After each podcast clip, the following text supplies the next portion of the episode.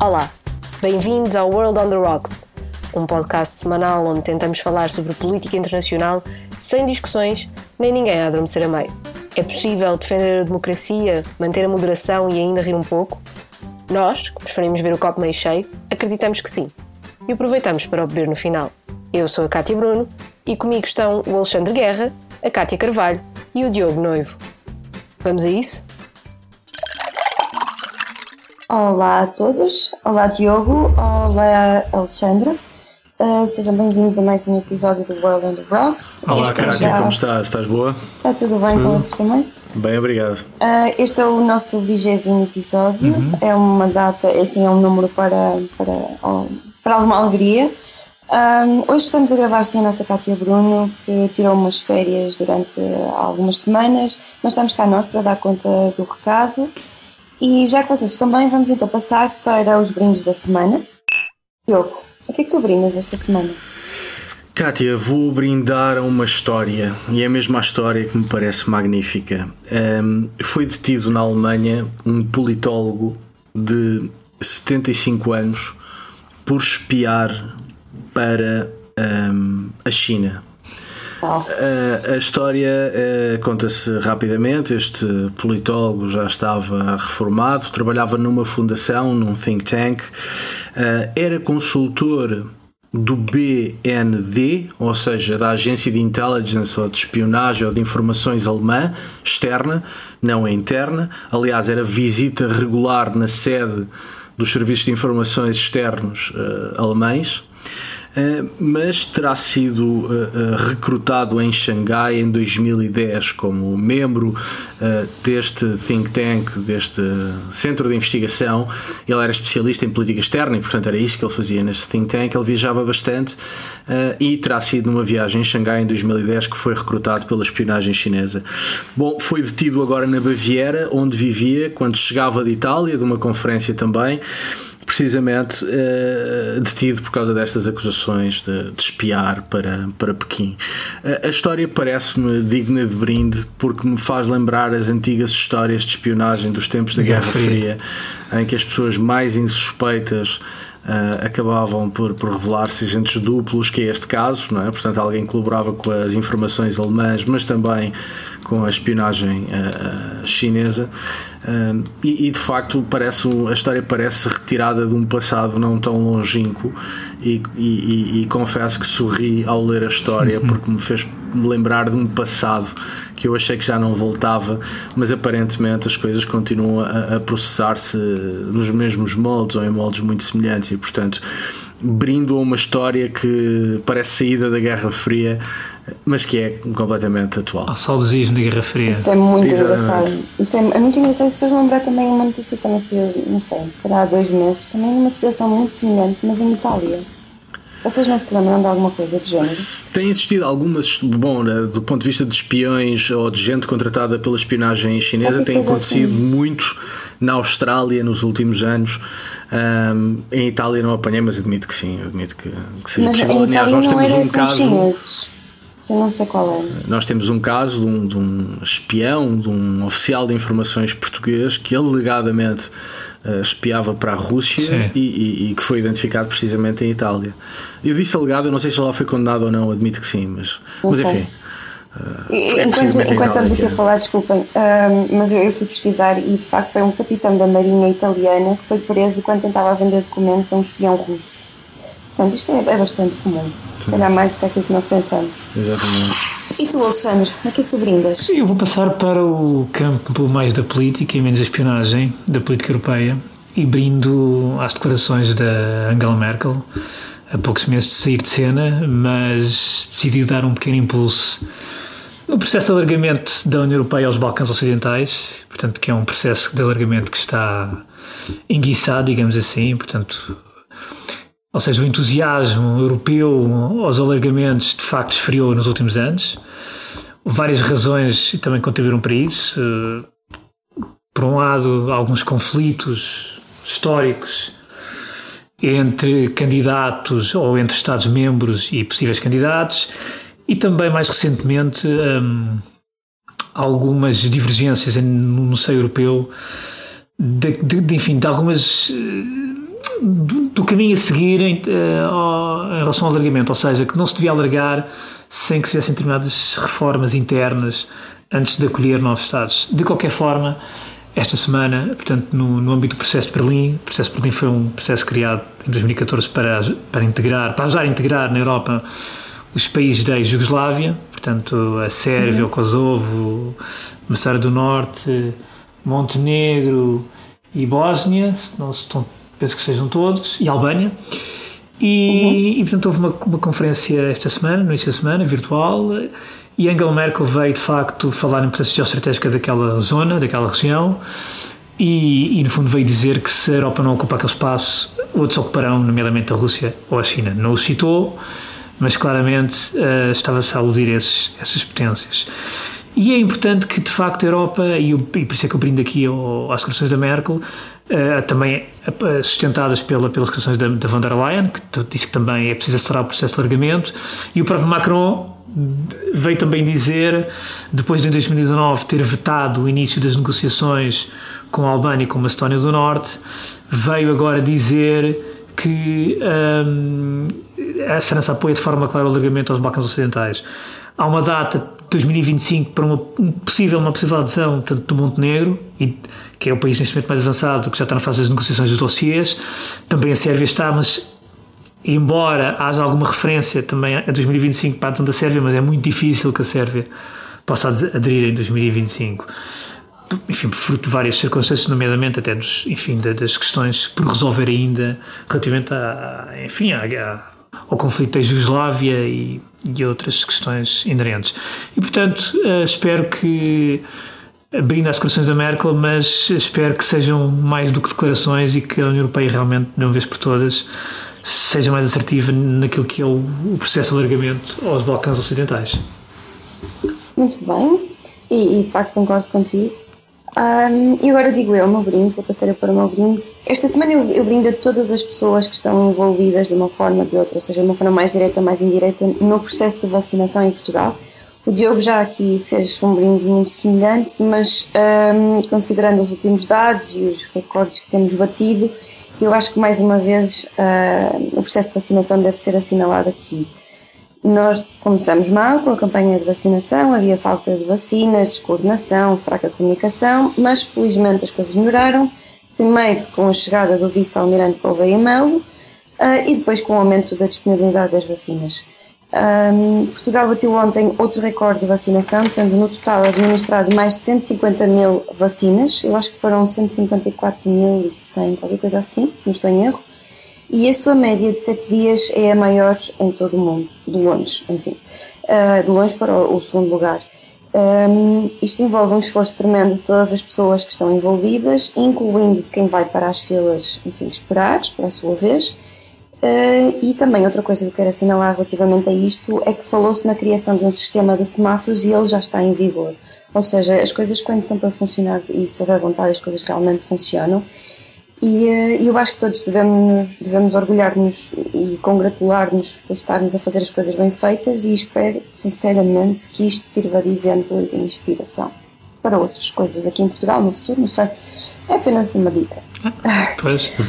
A questão, vou... a questão, é se para as coisas andarem serão precisos militares à frente das, das, dos projetos, essa é que é a questão. Sim. Não, Pelo menos a disciplina militar. Sim. Eu acho que basta, e eu acho que essa é a grande mais-valia do, do vice-almirante, é que basta ter profissionais. Sim a tratar dos assuntos. Quando colocamos boys, aparatos chiques, eh, gente nomeada por critérios exclusivamente políticos, como aconteceu no início do processo de vacinação, parece-me inevitável que as coisas corram mal. A regra parece ter sido, ter sido essa num conjunto de domínios. Vimos recentemente na direção da Segurança Social um fenómeno em tudo semelhante, mas a partir do momento que se meteu o vice-almirante, as coisas começaram a funcionar. E começaram a funcionar não porque ele é militar, acho eu. Começaram a funcionar porque é um profissional. E há profissionais civis e militares. E portanto, ah. colocar profissionais à frente das coisas parece-me um ótimo princípio que, na minha modestíssima opinião, não tem sido cumprido nos últimos anos. A lógica tem sido outra. Sim, em Portugal, uh, em Portugal diga-se que mesmo ao nível tem... do poder político, quer dizer, é. há uma falta de cultura de mérito e que no final, quer dizer, se optassem sempre pelo mérito, acabariam, acabaria por haver um benefício, mesmo politicamente, uh, porque ah, claro, já se percebeu que Quer dizer, quando, é o que eu estava a dizer, quando o trabalho é feito de forma profissional, não, daqui não tem que ser por militares ou não, mas por profissionais. Não, é isso, claro. a chave é essa, não tem que ser militar, tem, tem que ser profissional. profissional. E, portanto, os resultados aparecem e no final todos ficam felizes, não é? Agora, quando se mete é. alguns curiosos, alguns boys, girls, é. e isto, enfim, aplica-se a todos os governos, não é? Não, Portanto... Sim, mas, mas tem havido especial intensidade eh, nos últimos anos, até em áreas insuspeitas, onde não era habitual isso acontecer. Uh, e, e, portanto, eu acho que tem sido, aliás, há uma coisa, enfim, declaração de interesse. Eu fui vacinado recentemente e fui uma das pessoas que esteve naquelas filas monstruosas. Mas a verdade é que já tinha sido avisado previamente pelo vice-almirante que disse: Bom, vamos fazer aqui um esforço acrescido de vacinação. É natural que existam filas, por favor, tenham paciência, porque o objetivo é importante. E devo dizer que a fila era colossal, de facto. Uh, mas andou a bom ritmo, o processo estava organizado, os, os, profissionais de saúde e os voluntários eram gente inexcedível e, portanto, correu tudo lindamente. E, portanto, eu acho que quando se metem profissionais claro. à, à frente é isso, e tem, a ver, tem que haver boa comunicação também. Esse, esse, é. esse pormenor que tu saltaste agora, enfim. Se bem que fez, agora... fez, fez milagres. Mas, esse é o problema, é que a comunicação continua a não funcionar. Aliás, foi há uns tempos anunciado um comitê qualquer de sábios para tratar da comunicação da pandemia. Nunca nem mais ouvi falar, falar nem do comitê, nem do resultado desse comitê. A única pessoa que de facto comunica é o responsável pelo processo de vacinação, o vice-almirante Gouveia Melo, comunica bem, fala de maneira que toda a gente entende. Uh, agora, quanto ao resto, continua o desastre. Sim, mas voltando à questão do profissionalismo e dos profissionais, eh, lá está, é, a questão da comunicação é um bom exemplo, mas também podíamos uh, alargar isto a outras áreas da nossa sociedade, não é? Quer dizer. Uh, sim, sim. Daí eu ter dito que sirva de exemplo sim. e de inspiração. Sim. Eu, eu, pronto, eu já fiz a tua declaração de interesse, eu vou fazer a minha, vou amanhã tomar a minha primeira dose. Eu vou levar um livro e um banco. Muito bem, muito bem. E um banco. Estou bem. super, super feliz. Portanto, estou mesmo em êxtase. Não me importa nada de esperar. Muito bem. Uh, vamos passar à próxima secção? Nesta secção do Ouvi Dizer, uh, eu agora pergunto ao Alex, o que é que, Alexandre, o que é que ele ouviu dizer esta semana? Olha, ouvi dizer que hum, o Eric Adams, eh, portanto, de Brooklyn, ex-polícia, ganhou as eleições primárias para em Nova York, portanto, das eleições primárias democratas, para, as, para novembro, portanto, para as eleições que vão ocorrer em novembro para a cidade de Nova York, para eleger o novo mayor de Nova York. Ou seja, sendo uma cidade particularmente democrata, portanto, é, ao vencer as primárias democratas, tem praticamente garantida a vitória ou a eleição ou o cargo de mayor a partir de novembro, portanto, substituindo Bill de Blasio. Um, e eu trouxe isto porquê? Porque um, o, sendo um ex-polícia um, moderado, uma pessoa moderada, uh, mas vem com um discurso muito. Um, que eu já não vi em Nova Iorque há muitos anos, ou seja, o problema da, da violência e da, e da segurança em Nova Iorque foi, uma, foi um problema que, que enfim, que atingiu o pico nos anos 80 e que, uh, que, que, para quem se lembra o que era Nova Iorque nos anos 80, quer dizer, 70, 80, aliás, uh, hoje uma pessoa se vê filmes dos anos 70 e dos anos 80, vê uh, aquelas imagens dos, dos, dos becos nova-iorquinos, da violência, dos assaltos, etc. E de facto, na altura, Rudy Giuliani foi a pessoa que limpou, digamos assim, Nova Iorque, é um facto.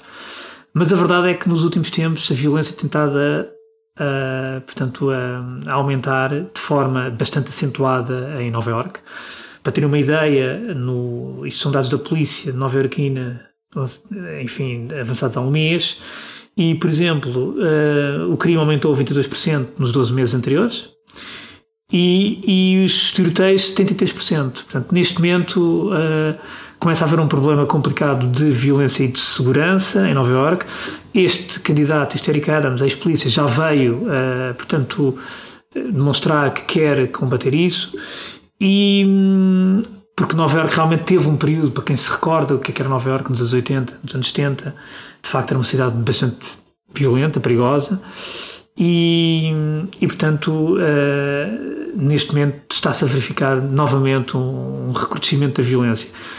Isto vai entroncar com uma informação que eu por acaso fiquei surpreendido, mas quer dizer, fiquei surpreendido, mas na verdade já não tinha razões para ficar surpreendido, porque tem a ver com, com o fim de semana que passou do, do, do 4 4th of July, não é? Portanto, 4 de junho nos Estados Unidos, e que uh, os números, portanto, uh, normalmente este fim de semana é um fim de semana, pode ser um fim de semana prolongado ou não, depende do, a que dia é que calha o feriado, neste caso calhar um domingo, portanto estamos a falar só de sexta-feira à segunda-feira, para terem uma ideia, e de sexta-feira à segunda-feira, uh, dados, portanto, oficiais, houve mais de 500 tiroteios ao longo dos Estados Unidos, com 233, 233 pessoas mortas e 618 feridos. Para ter uma ideia.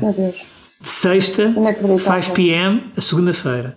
Mais de 500 tiroteios, 618 feridos, 233 pessoas mortas. Mas, apesar de tudo, foi menos do que o ano passado, onde se registaram 751 feridos e 314 mortes no ano passado. Portanto, isto mostra bem a dimensão daquilo que é a, a problemática das armas nos Estados Unidos, porque muito disto resulta qualquer cowboy, qualquer, qualquer americano, arma sem cowboy tem uma arma, portanto, à cintura, e basta haver um, um muitos, às vezes muitos destes acidentes, muitos destes mortes são, são acidentais, uh, porque alguém saca de uma arma ou tira para o ar, uh, outras não, obviamente. E, portanto, isto de facto é, um, é, uma, é uma problemática de, de, uma dimensão imensa que, que Biden, o próprio Biden, enfim, se prontificou a resolver. Uh, já Obama também tinha feito o mesmo, Trump nem tanto, mas a verdade é que continua sem resolução e os Estados Unidos, uh, enquanto não perceberem, ou melhor, enquanto não resolverem este assunto, vão continuar a ter mortes, mortes, mortes nas cidades americanas. Enfim, é uma dimensão assustadora. Eu acho que isso vai ser muito difícil de se resolver nos próximos tempos. Infelizmente. E agora tu, Diogo? O que é que tu ouviste dizer? Eu, eu também vou falar de crime, em particular de um crime que aconteceu esta quarta-feira dia 7 de julho, foi uh, morto o presidente do Haiti, o presidente Jovenel Moisés, uh, foi morto na sua residência, segundo relatos, vários homens, alguns dos quais falariam espanhol, entraram na sua casa e, enfim, foi assassinado, a primeira dama foi baleada, uh, mas parece que a ferida, o ferimento não é grave. esta violência, ou este crime, surge na sequência de uma onda de violência tremenda eh, dos últimos anos, eh, para que se tenha uma ideia, comparando com o mês de junho, só no em junho do ano passado foram mais de 200 sequestros e mais de 150 mortos, desde então tem sido sempre a aumentar. O Haiti está de facto numa situação de, de quase estado falhado. Aliás, o presidente Jovenel Moisés chegou até a pedir ajuda internacional uh, para gerir o completo descontrole de crime no Haiti e, e, a sua morte esta quarta-feira uh, confirma algo que ele tinha dito curiosamente em entrevista ao jornal El País em fevereiro deste ano. Ele dizia que um grupo de oligarcas quer, quer tomar conta do Haiti um, enfim, denunciava algumas tentativas enfim, de atentado à sua vida e o que é facto é que se veio a confirmar uh, que uh, enfim, foi hoje morto uh, enfim, numa ação claramente organizada. A, parte grave disto é que entronca numa história de violência extrema do Haiti enfim, importa dizer que este caso do atual presidente começa com as eleições de 2015, que foram muito contenciosas. O presidente ganhou com 32% dos votos, mas depois houve acusações de fraude. Depois a oposição não se apresentou à segunda volta. Houve um presidente interino. A situação foi de instabilidade absoluta, até que Jovenel Moisés acabou por assumir o poder. Mas importa não esquecer que o Haiti é o país onde houve um golpe de Estado em 57 que levou ao poder ditatorial brutal de François Papadoc Duvalier, quando Papadoc morre é substituído pelo filho, Jean-Claude, conhecido como Baby Doc, veio-se a provar algo que já falámos noutros programas, é que o filho do ditador tende uhum. a ser pior do que o pai e, e, ser pior do que Papadoc é dizer muita coisa. Um, e, e, portanto, temos, temos um país eh, com uma história contemporânea de convulsão, de golpes de Estado, de ditaduras, de instabilidade política, de crime endémico e, uh, enfim, o assassinato hoje uh, do presidente em funções um, faz temer que o Haiti uh, caia novamente na espiral de violência e de crime desatado e de muito provavelmente soluções ditatoriais que ao fim e ao cabo tem sido uh, a história do país Sim, o Haiti não uh, tem. nos últimos anos. Eu, o Haiti, eu também vi essa notícia e quer dizer, essa não me surpreendeu, porque o Haiti tem sido marcado mesmo, enfim, mesmo nos últimos 20 anos tem sido marcado por histórias de violência extrema, de catanada nas ruas, portanto, tudo, autêntica selvageria. Portanto, estamos a falar de um estado, de um estado de sociedade totalmente quase falhada. Sim, quase quer dizer, falhada. um estado de sociedade totalmente bárbaro, não é? E, e o problema é que além do crime endémico, tu tens muito crime com ramificações políticas ou diretamente associado à instabilidade política e enfim às lutas pelo poder um, mas a violência e o crime acaba por ser uma forma quase de alternância de poder no Haiti, não é? Sim. Portanto, enfim, este presidente que evidentemente era contestado até por força do que aconteceu em 2015, nas eleições de 2015, esta morte muito provavelmente vai desatar o Haiti, uh, levando aos seus piores tempos. E, e, portanto é um daqueles casos a seguir, porque o Haiti já mostrou que, apesar de ter um território muito pequeno e uma população muito pequena, é capaz das maiores atrocidades e dos maiores atentados aos direitos humanos uh, possíveis. Eu, quando estive no Congo, uh, no início de 2014, uma das pessoas com quem, uh, enfim, com quem eu privei durante dois ou três dias era um senhor que estava apontado pela União Europeia, fazia parte daquelas, daquelas, daquelas operações de polícias que são destacadas pela União Europeia para alguns países. E, eh, e ele já tinha, eh, ele naquele momento, naquela altura, estava na República Democrática do Congo, já tinha estado noutros países em África e ele já tinha estado no Haiti e ele disse que ao Haiti não quer nunca mais voltar, que é um país absolutamente ingovernável e que não dá nada para fazer ali. Que é muito perigoso e que, por muito boa vontade que exista em fazer alguma coisa, é simplesmente impossível. Sim, há um problema institucional que, enfim, na verdade é anterior à ditadura de Papadoc, mas há um problema institucional. O, o Haiti nunca teve instituições, não tem instituições que garantam a continuidade administrativa do poder e, portanto, mal sempre que há uma alteração de poder, uh, todo o país colapsa. Olhando para o facto de criminalidade ou para o facto de haver criminalidade endémica, isso enfim, só acrescenta pólvora à pólvora e, portanto, é um país uh, uh, que, por razões institucionais e outras, uh, tem muita propensão não só para a violência política, mas também para, para o caos absoluto do ponto de vista institucional.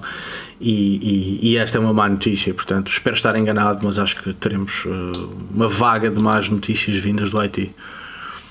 Infelizmente. Acho que não estás um, enganado, Diogo. Sim. Uh, e agora, para finalizar esta, esta secção, uh, eu vou falar muito rapidamente sobre o que é que eu ouvi dizer eh, eu vou voltar aos Estados Unidos e vou falar sobre violência, mas de uma forma indireta. É que ontem, dia 6 de julho, uh, fez seis meses desde o ataque ao Capitólio, uh, que foi a 6 de janeiro. E muitas pessoas já se esqueceram que isto aconteceu, mas outras ainda, de vez em quando, ainda se, ainda se perguntam o que é que mudou desde então. Relativamente aos atacantes, mais de 500 pessoas já foram acusadas, mas ainda há muitas outras por identificar. E quanto ao corpo de polícia, por exemplo, no Capitólio, várias coisas foram implementadas um, e, e ou, melhoradas ou então introduzidas e foi constituída, ou seja, foram constituída uma reforma que foi recomendada por especialistas para reforçar este corpo de polícia que, que está presente no Capitólio e que a função dele é proteger um, os congressistas. Um, e, portanto, algumas das uh, recomendações que foram apresentadas ontem são treino específico para enfrentar rebeliões, a partilha de informações, é mais comumente conhecida como a partilha de intelligence, uh, planos de resposta, uh, ou seja, desenhar uh, planos de resposta a ataques e emergências, haver cooperação com outras forças de segurança e expandir as operações desta polícia para lá da área do Capitólio, por exemplo, abrindo sedes noutros estados, cujo objetivo é investigar e prevenir ameaças a membros do Congresso e também a aquisição de equipamento como capacetes, escudos de proteção e munições. Mas aquilo que parece ser mais relevante e que foi mais destacado pela, pela diretora da Polícia do Capitólio, a Sra. Pittman, é que é a partilha de informações entre agências de segurança e de informação como forma de prevenir antecipadamente ataques iguais àquele que, que aconteceu. E uh, isto é caso para dizer casa roubada, trancas à porta. Um, e aquilo que. Que, enfim, obviamente que estas reformas são muito boas e, um, e são sempre bem-vindas, mas aquilo que me espanta e que não devia de espantar é que um, mostram uma realidade. Estas reformas mostram uma realidade que é a partilha de informações entre forças e serviços de segurança não funciona muito bem a nível internacional e local, o que pode colocar em causa a segurança e a prevenção de muitos atos violentos, atos terroristas, etc. E, hum, e, portanto, uma maior aposta e vontade política em estabelecer uma rede eficaz de comunicação a nível internacional é algo que já devia ter sido feito há muito tempo e e para nós que somos civis é algo um bocadinho difícil de perceber porque é que tal ainda não foi feito. E com isto, passamos então a cartas na mesa. No Cartas da Mesa de hoje, hum, nós vamos falar sobre aquilo que tem acontecido nos últimos dias no Afeganistão. Só para dar um pequeno contexto, as tropas dos Estados Unidos vão sair definitivamente do Afeganistão até à data simbólica de 11 de setembro, e, portanto, para isto acontecer, algumas delas já, têm, já, estão, já estão a sair. Embora à primeira vista isto possa parecer uma solução desejada, a verdade é que as consequências, que são más, já se começam a notar um, e toda a segurança internacional vai pagar a fatura um dia mais tarde, dado que o Afeganistão e os talibãs são um reduto e um albergue para terroristas, campos de treino e recrutamento. Na passada sexta-feira, os Estados Unidos saíram e fecharam definitivamente a base de Bagram, aquela que era a base principal, e portanto o medo começa a instalar-se na população à medida que os talibãs se aproximam de Cabul. O governo afegão não parece ter nenhum plano para conter o avanço, Há quem diga que nunca, de facto, o governo acreditou mesmo que os Estados Unidos fossem deixar o país e muitas pessoas estão a tentar, to de todas as formas, sair do, do, do, Afeganistão. Ainda é necessário dizer que um terço do Afeganistão já caiu nas mãos dos, dos, dos e algumas regiões estão a render-se simplesmente, pura e simplesmente, porque as forças governamentais não têm munições para lutar contra os talibã, deixando para trás armas, carros e outros materiais de guerra que os talibãs depois ostentam orgulhosamente em materiais de, de propaganda. Portanto, o caldo uh, está montado, um, a catástrofe também já foi anunciada. E eu começo por ti, Diogo. O que é que tens a dizer sobre isto? Olha, confesso que não tenho muito mais a dizer, uh, além daquilo que disse há uns programas um, precisamente uh, por aquilo que me parece a precipitação de, de, retirar tropas e ainda para mais de anunciar essa data. Desde então que os talibãs têm avançado e conquistado províncias próximo de Cabul ou, ou, ou, enfim, relevantes do ponto de vista geoestratégico na sua relação com a capital. Uh, na segunda-feira, é, portanto, segunda-feira, dia 5 os talibã avisaram que todas as tropas que permaneçam no terreno depois da data uh, de fim da missão uh, serão tratadas como ocupantes, como, como colonizadores e, portanto, serão tratados como tal, ou seja, com violência. No dia a seguir, terça-feira, mais de mil soldados afegãos fugiram para o Tajiquistão depois de serem alvo de um ataque talibã, ou seja, estão-se a demonstrar uh, os piores presságios. Uh, ponto 1. Um, revelar a data de retirada foi um disparate. Ponto 2, insistir nessa data uh, é um disparate. Ponto 3, uh, as forças afegãs não têm capacidade manifesta uh, enfim, para aguentar a pressão talibã e, e, e portanto confesso o Alexandre domina o assunto muito mais do que eu mas confesso que para mim é, é, é, é, impossível de perceber o porquê uh, fazer a finca pé nesta data, quando manifestamente, quer os Talibã, quer a Al-Qaeda, podemos falar da Al-Qaeda depois, uh, mas os Talibã têm claramente um, processo de controle territorial e político do Afeganistão e estavam à espera da retirada de tropas para pôr em marcha esse, esse processo de controle. E insisto, a partir do momento em que a data foi anunciada, os Talibã começaram a avançar em direção a Cabul e a conquistar províncias, coisa que de resto continuam a fazer uh, ao ponto de, enfim, como disse há dias, mil soldados afegãos tiveram que fugir para o Tajiquistão. Uh, e portanto, enfim, confesso que não tenho nada a acrescentar àquilo que disse ao programa anterior, a não ser que todas as notícias desde então confirmam, confirmam enfim, os meus piores, uh, as minhas piores impressões. Uma tragedy in the making. E tu, Alexandre? Então, conta-nos o é que tens para dizer. Qual é, qual é que tu achas que vai ser, enfim, o resultado mais provável para o Afeganistão? Bem, uh, o, nós já aqui falámos mais que uma vez sobre esta matéria, uh, portanto, isto acaba por não, não ser uma surpresa. Portanto, se não é para nós, seguramente será muito menos para os decisores americanos, não é? Portanto, seja políticos como altas fias militares. Portanto, eu acho que na verdade toda a gente sabe, está bem consciente do desfecho. Quer dizer, podem, podem não querer aceitá-lo, ou melhor, ou podem não querer enfrentá-lo de frente, ou não assumi-lo de frente, mas toda a gente está consciente em Washington, portanto, deste fecho. Aliás, publicamente já há várias, há várias declarações de, até de altos dirigentes militares, enfim, que, que, que têm falado nisto abertamente. Um, este acordo de retirada, na verdade, acaba por ser o acordo de retirada que foi acordado o ano passado em, em Doha, portanto, ainda na administração Trump. E o Biden, não, não sei se recordam nós aqui num dos episódios do the Rocks, uma das coisas que, uh, que durante as primeiras semanas da presença de Biden uh, esteve indefinida foi precisamente o que é que Biden iria fazer em relação a esse acordo.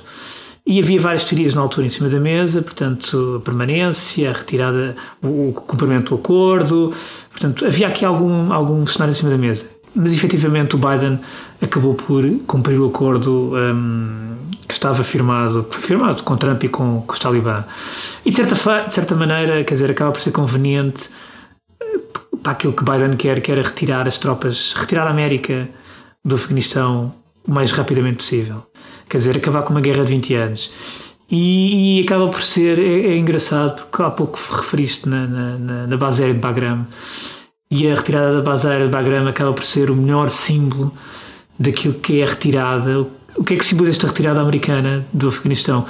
Eu tive a ler uh, em, vários, em vários meios de comunicação social uh, como é que aconteceu a retirada da base de Bagram. A base de Bagram é uma coisa gigante. Então eles retiraram, uh, portanto, ou foi de domingo para segunda, não me recordo agora se foi de sábado para domingo, portanto eles retiraram, retiraram à noite, portanto sair, na sexta-feira, ou sexta para sábado eventualmente, Portanto, eles saíram uhum. à noite, portanto, retiraram tudo à noite. Portanto, uhum. os últimos americanos têm sido de Bagram, portanto, a, a, saída foi toda feita nessa noite. Literalmente, uh, cortaram a luz da base aérea, portanto, literalmente, é aquela expressão, o último fecha a luz, portanto, foi o que aconteceu. Deixaram uma série de carros civis sem chave, portanto, nem sequer podem ser usados. Alguns equipamentos, como equipamentos de ginásio, ficaram lá dentro. E uh, não houve sequer uma transferência de comando formal, ou seja, o comandante afegão daquela base aérea, só na manhã, eu próprio, eu vi declarações dele, ele disse que durante a noite começaram a ouvir uns rumores de que de facto os americanos estavam de saída, portanto, da base, mas eles só de manhã, é quando foram à base, é que perceberam que já não havia americanos, não havia nada. Portanto, nem havia eletricidade, não havia rigorosamente nada. Aliás, eh, o próprio comandante afegão da base convidou jornalistas para visitarem a, a, a base aérea de Bagram, que é uma área, uma, tem, penso que tem duas pistas e, e tem condições de segurança uh, a nível de proteção de, de, de, muros de betão e outras, e outras, enfim, outras estruturas, mas eu acho que representa bem uh, a saída, uh, ou seja, este processo, no fundo, é o sair lá quanto antes, um pouquinho diferente às consequências desta retirada. Uh, os americanos, em princípio, não está bem definido, mas acho que querem deixar ainda 650 mil homens no terreno para proteger a embaixada americana em Cabul e o aeroporto internacional, que supostamente será, irá ser assegurado pela Turquia, mas isso também está a ser ainda definido. E no entanto, e no entretanto, as forças afegãs não têm capacidade, uh, a força aérea afegã está sem contrato de manutenção, portanto os aviões não, os helicópteros não descolam. Uh, não há técnicos uh, e no, no resto do território. Portanto, é, digamos, é uma via aberta, literalmente uma via aberta, para os talibã ocuparem uma série de, de, de, de cidades, de províncias, até porque, como já aqui foi referido, uh, como o próprio porta-voz talibã já disse, teve, disse à BBC, ou seja, muitas das vezes são os próprios, as forças afegãs que retiram, que se rendem, que se vão embora, portanto, nem sequer há combate. Uh, e nesta altura que estamos a falar, está a ser outra, a outra cidade, portanto, que está a ser, uh, aí sim, com algum combate, que está a ser conquistada ali na fronteira com o Turcomenistão, que chama-se Kalaenau, portanto, Kalaenau, e que é na província de Badghis, e que este, hoje, portanto, quarta-feira, estava a ser um, eh, conquistada pelos talibã e, e, portanto estavam, estavam a surgir notícias de que estava a haver alguns confrontos, mas pelos vistos uh, estava a ser uma conquista relativamente fácil, precisamente porque as forças militares afegãs neste momento estão basicamente a baixar as armas e estão a ir para o, para o Tajiquistão, ou para o Turcomenistão, ou para, ou para, outro, ou para, outras, para, outros, para outros sítios, para o Uzbequistão, por exemplo, para fugir também àquilo que já prevêem como seja um conflito que possa durar muito tempo entre o Estado Central afegão e os talibã.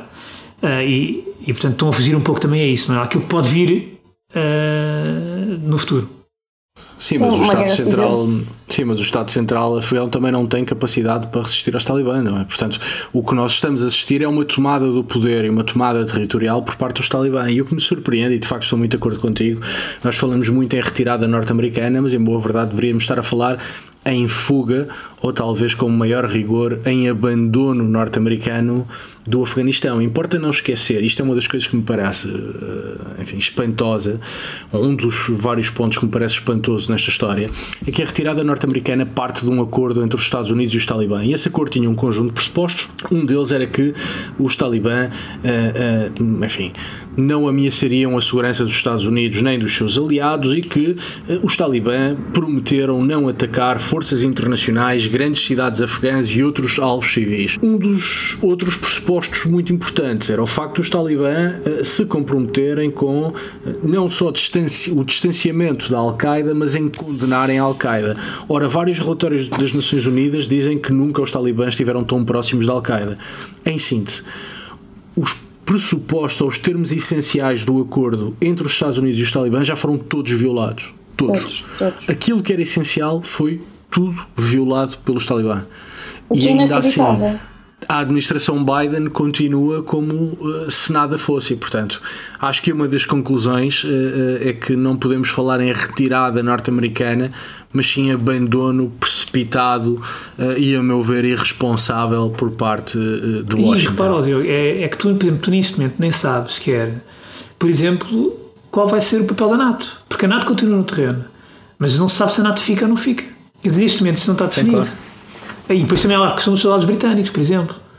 Neste momento também o Boris Johnson vai decidir o que é que vai deixar ou não na, no, na, no Afeganistão. Vai deixar uh, membros da SAS, outra força especial? Não vai? Portanto, e depois as, as forças talibãs já vieram dizer que uh, garantem a proteção de tudo o que é embaixadas, nomeadamente a embaixada americana, e portanto que não há justificação nenhuma para ficarem forças americanas, por exemplo, para proteger embaixadas, porque isso aí as forças africanas, ou as forças talibã, ou, quer dizer, asseguram essa proteção.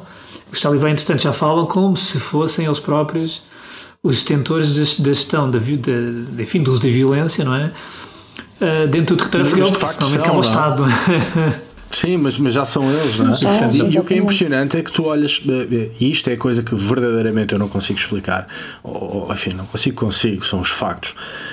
Mas quer dizer, tivemos anos e anos e anos e anos de intervenção internacional no Afeganistão e o resultado final este. é igual ao ponto de partida. Ou seja, o território controlado pelos talibã, a Al-Qaeda com rédea solta e sob patrocínio dos talibã, ou seja, todo o dinheiro investido, todas as vidas perdidas, todo o capital político gasto no Afeganistão terá servido para nada de coisa. Não, os americanos dizem sempre ao Diogo, não, os americanos nesse aspecto dizem sempre que evitaram outro atentado terrorista em território americano. Pronto, certo. esse é o grande. Pois, mas o que é que vai acontecer daqui para as condições Isso. vão deixar as condições que existiam no Afeganistão quando se deu o 11 de setembro, porque são as mesmas: controle territorial do, do, por parte dos Talibã, proximidade e rédea livre da Al-Qaeda no, no, no, Afeganistão. Portanto, as condições são as mesmas do Sim, ponto para os Estados Unidos. E ainda há outra questão aqui a entrar em jogo, que é, eh, já se fala do receio que existe a nível internacional da Rússia aproveitar este conflito Uh, portanto, um, e, e, e, as pessoas não tenham ilusões. As consequências daquilo que vai acontecer daqui para a frente, sobretudo a partir do 11 de setembro, um, vai ter consequências para todo mundo, não, a nível, não só a nível de terrorismo, porque a Al-Qaeda não foi embora, como, como toda a gente sabe, o Estado Islâmico não deixou de existir, a ideologia existe, mesmo que esses grupos tivessem enfim, praticamente morrida, a ideologia mantém-se, existe e, portanto, é, é uma questão de tempo até outros grupos se formarem e o, o terreno perfeito é ali no Afeganistão. E, portanto, isto vai causar também uh, um número grande de pessoas a fugirem do Afeganistão, que, que existe, existe sempre refugiados e pessoas a fugirem do Afeganistão, mas provavelmente vai aumentar daqui para a frente. E, e, portanto, nós vamos, nós, o mundo ocidental, vamos ter que lidar com, daqui a um tempo, com uma outra crise humanitária, com guerra civil no Afeganistão, coisas que podiam ser evitadas se uh, os Estados Unidos não estivessem a fugir como se estivessem a, porque a minha a sensação que dá é que eles estão a fugir. Uh, eles pensam a fugir é com o rabo entalado, não sei. Sim, quer dizer, eh, enfim, é, é verdade, mas que também não podemos ser injustos. Os Estados Unidos assumiram uma despesa, claro, um investimento é. e um risco que mais ninguém quis assumir, que é o costume. É? Todos criticamos, mas eh, de facto, se não fosse pelo, enfim, pelo empenho uh, militar e diplomático norte-americano, os problemas seriam muito maiores. Agora, o que me parece, uh, enfim, bizarro é, é que a estratégia de saída do terreno deixa o terreno nas mesmíssimas condições em que ele estava se antes calhar, do início da intervenção. Pior, porque não se pode esquecer, porque, por exemplo, em 2001, apesar de tudo, o território parecia menos fragmentado. E tu tinhas, uh, tu tinhas, uh, apesar de tudo, uma oposição, tinhas a Aliança do Norte, por exemplo. Ou seja, tu tinhas grupos opositores, ou pelo menos tinhas um grupo opositor minimamente organizado. Está bem que, uh, pronto, e tinhas depois o Estado Central ocupado pelo Talibã, portanto, desde 96. Mas o que tu agora sentes é que o Afeganistão tornou-se um autêntico vespeiro. Uh, ou seja, tornou-se um autêntico sim, vespeiro numa, num mundo que mudou completamente e, portanto, uh, em que tu tens a garantia que se fores para lá, para o Afeganistão, ninguém te vai chatear, quer dizer, os americanos não te vão chatear, os ingleses não te vão chatear, porque ninguém vai dar nos teus pés. E, e, portanto, de certa maneira, eh, se calhar o território já está, eh, enfim, com condições mais explosivas do que estava em 2001, não é? Um, Talvez. De certa sim. maneira, não é? De certa maneira. Estas coisas são sempre relativas.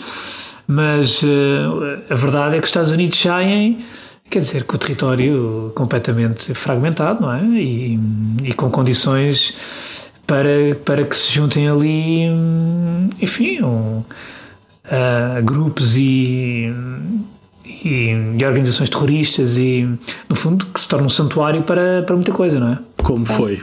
Exatamente, foi a história está-se a repetir Sim. outra vez, ou seja, é, é uma insurgência que está a ir da, da parte rural, da periferia, para, para tomar o poder. Porque tu, porque tu em 2001, tu tinhas, ou seja, houve, havia, havia, tinhas o Talibã e a Al-Qaeda que tiveram sempre uma relação próxima. Aliás, quer dizer, o Bin Laden sai do, veio, sai do Sudão em 96, se não estou em erro, e vai para o Afeganistão quando os Talibã uhum. tomam o poder. Sim. Portanto, sim, houve sempre sim, uma sim. relação próxima.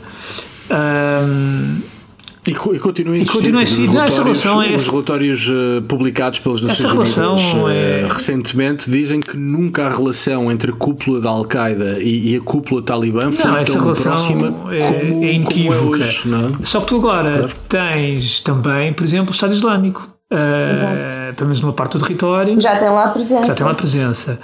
E, e, portanto, também não sabemos como é que vai ser a evolução do Estado Islâmico dentro do, do Afeganistão. Quer dizer, não temos bem essa ideia, não é? Ainda não se percebeu bem como é que, como é que, vai, como é que vai ser essa convivência um, com, entre Talibã, Al-Qaeda e Estado Islâmico. Um, mas, de facto, uh, quer dizer, olhando para o território, olhando para o Afeganistão, é difícil uma pessoa dizer que este, este, que vai correr bem, não é? Vai correr bem e que esta retirada é um momento de, enfim, de, de celebração, porque, quer dizer, para trás fica um país completamente hum, devastado, não é? Um, mesmo a nível social, não é? Com, quer dizer, com a, com a imposição de, de leis, da lei islâmica, da Sharia, etc. Uh, pode haver aqui um retrocesso brutal civilizacional para, enfim, para uma grande parte Sim. do território afegão, não é? Sim. E resta saber o que é que esta retirada, enfim. Uh, apressada, uh, pouco refletida, uh, que acontece quando os talibãs já violaram todos os pressupostos do acordo que funda essa mesma retirada. O que é que isto vai representar para a administração Biden e, sobretudo, para a política externa da administração Biden? É? Porque esta é uma das primeiras grandes decisões, ou uma das primeiras grandes medidas em matéria de política Sim, externa. Sim, mas, que nessas matérias o povo Biden. americano liga pouco, quer dizer, e, e para, para todos os efeitos, os soldados americanos regressam a casa. Uh, a missão está cumprida, foram 20 anos, portanto, e, e fecham isto, quer dizer, não. Não, certo, mas uh, ouvimos durante tanto tempo, umas vezes com justiça, outras nem por isso, que a administração de Trump tinha tornado o mundo mais perigoso. Estou curioso por saber o que é que, ah, não, que sim, agora. Essa questão, é, sim, ah. essa, sim, isso é, dá para outro episódio. Sim, dá para outro episódio. E com isto, então, vamos passar um, às nossas opções. Alexandre, qual é que é, ou qual é que tem sido a tua opção? Olha, eu trago, trago, enfim, trago um nome de um realizador, eu também fui ator, mas sobretudo destacou-se como realizador e produtor, que se calhar assim à primeira, enfim, dizendo o nome, Richard Donner, não dirá, poderá dizer muita coisa às pessoas, assim logo de imediato, mas se eu disser que foi o realizador de blockbusters como Arma Mortífera, ou por exemplo os Goonies, uh, todos nós, ou, ou o primeiro clássicos. filme do Super-Homem. Portanto, todos Grandes nós clássicos. saberemos, ou pelo menos muitos de nós saberemos de quem eu estou a falar e de que é que estou a falar e, sobretudo, do que é que representa para uma, enfim, para uma determinada geração como a minha que cresceu nos anos 80. Cresceu, quer dizer, era.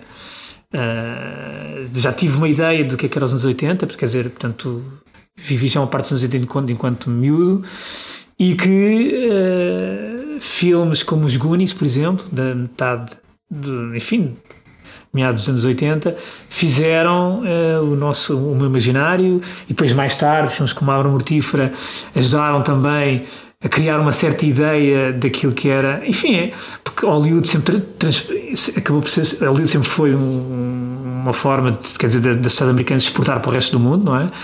E, enquanto, e, e quando nós somos mais novos, mais bebemos isso através dos filmes. E, portanto, eh, de facto, Hollywood, enquanto criança nos anos 80, moldou muito, e nos anos 90, mais jovem, e, e este senhor, Richard Donner, uh, eu não vou dizer o Super-Homem, porque o Super-Homem ainda é de finais dos anos 70, acho que foi o primeiro de Super-Homem, mas viu ainda nos anos 80 também, portanto...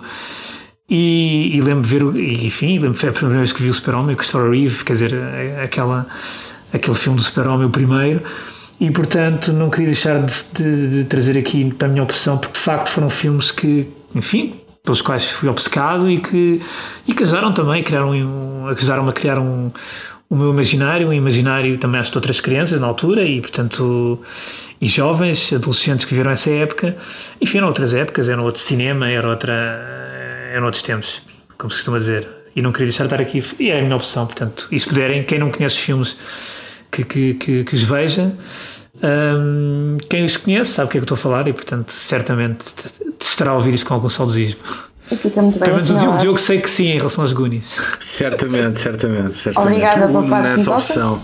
Mas já viste os Goonies, Cátia? Eu não queria fazer esta pergunta uh, live. Não. Mas tu, és depois, mas pronto, mas podes ir ver. Depois tens de ver, depois tens de ver. Ainda estou a tempo. Ainda muito a tempo, muito a tempo. um, e tu, Diogo?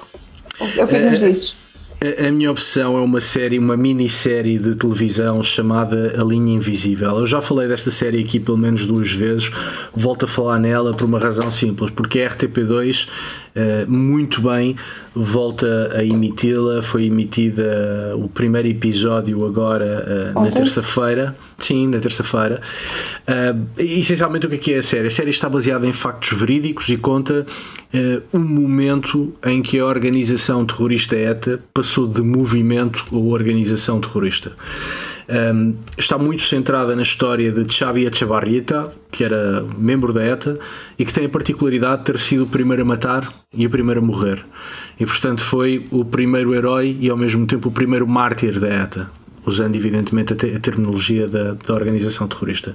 E portanto a história está muito centrada neste Xavier Echevarrieta e também em José António Pardines, que foi a primeira vítima mortal da ETA, um jovem de 25 anos, não me falha a memória, galego, eh, era guarda civil, trabalhava na polícia de trânsito da guarda civil, é motorizada. Eh, a série recria o momento do, do, homicídio. O momento do homicídio é bastante contencioso, é um dos aspectos bastante contenciosos desta fase inicial da ETA, em que a ETA diz que foi em legítima defesa, no entanto, todas as provas, desde testemunhos, a prova forense, uh, tudo demonstra que este jovem galego chamado Pardines foi abatido pelas costas. Desde logo ele foi encontrado com o coldre da arma uh, ainda fechado e, portanto, o jovem guarda civil não teve condições para se defender. E, portanto, a série uh, revisita um momento fundacional importante da organização terrorista ETA e um momento que acabou por ser determinante também para a história uh, uh, de Espanha, sobretudo para o momento da transição democrática e para aquilo que foi a ETA.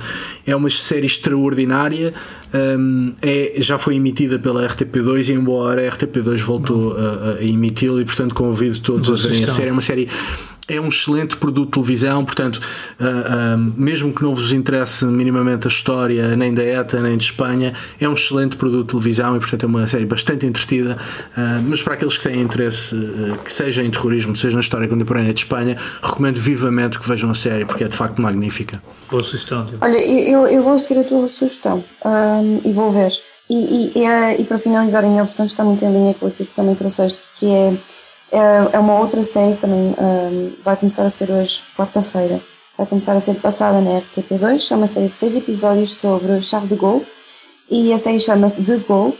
Uh, prestígio e intimidade. O primeiro episódio, pronto, foi como eu já disse, é hoje, uh, quarta-feira, às 22 horas. E a série uh, levanta, eu não sei muito ainda sobre a série, aquilo que eu li sobre ela é que é também um produto de televisão, pegando na, na tua expressão, também muito bem conseguido uh, acho que foi realizado no ano passado, e levanta o véu sobre aquilo que foi a vida íntima e pessoal de Charles de Gaulle, que todas as pessoas veem como, como, enfim, como um resistente, um político, um herói, mas que além disso ele também era um pai de família, tinha uma personalidade modesta, tinha as suas vulnerabilidades e sensibilidades.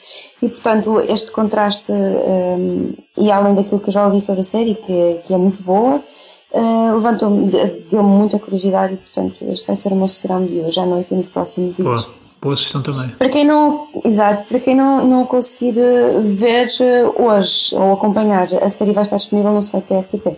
Boa sugestão também. E eu vou seguir a tua sugestão. Muito bom. Já tinha na agenda, mas uh, vou seguir essa sugestão. E eu vou seguir também a do Alexandre, uh, pelo menos o Gunis, não é? O Gunis vale a pena, o Gunis vale sim, a pena. Sim, eu, para descomprimir, vou... para descomprimir. É porque eu acho que o Gunis inaugurou um género também. E, portanto, eu acho que tu vês o Gunis e percebes um conjunto de filmes que viste depois. É, são, funcionam como experiências sociais, quase como laboratórios sociais para fenómenos que daí para a frente acontecerem. Sim, sim, não, sim, sim. Isso, como, como ponto de partida de um género, sim. acho que vale a pena ver. Ok, muito bem. Um, muito obrigada por terem, por terem partilhado essas, essas sugestões tão boas. Uh, e obrigado aos nossos ouvintes e obrigado, por, sim, nos acompanhar. Está a fazer companhia, exatamente. exatamente. Um, e vemos-nos para, para a semana. Para a semana, para a semana cá estaremos. Beijinhos e abraços. Beijinhos, adeus.